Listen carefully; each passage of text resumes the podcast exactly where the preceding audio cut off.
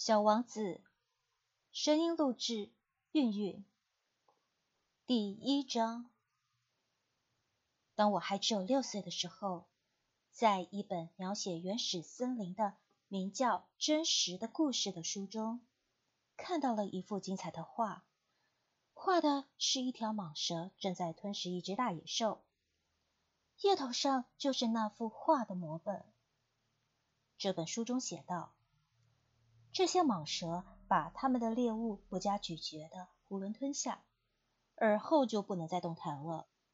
它们就在长长的六个月的睡眠中消化这些食物。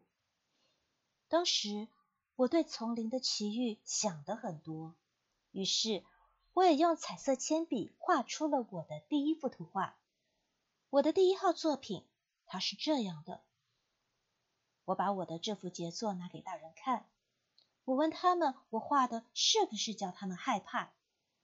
他们回答我说：“一顶帽子有什么可怕的？”我画的不是帽子，是一条巨蟒在消化着一头大象。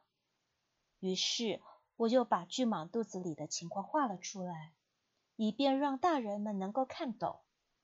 这些大人总是需要解释。我的第二号作品是这样的。大人们劝我把这些画着开着肚皮的或闭上肚皮的蟒蛇的图画放在一边，还是把兴趣放在地理、历史、算术、语法上。就这样，在六岁的那年，我就放弃了当画家这一个美好的职业。我的第一号、第二号作品的不成功，使我泄了气。这些大人们。靠他们自己什么也弄不懂，还得老师不断的给他们做解释，这真叫孩子们腻味。后来我只好选择了另一个职业，我学会了开飞机，世界各地差不多都飞到过。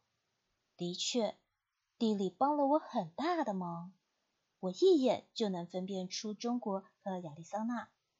要是夜里迷失了航向，这是很有用的。这样，在我的生活中，我跟许多严肃的人有过很多的接触。我在大人们中间生活过很长时间，我仔细的观察过他们，但这并没有使我对他们的看法有多大的改变。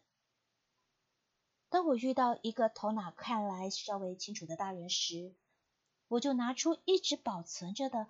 我那第一号作品来测试测试他，我想知道他是否真的有理解能力。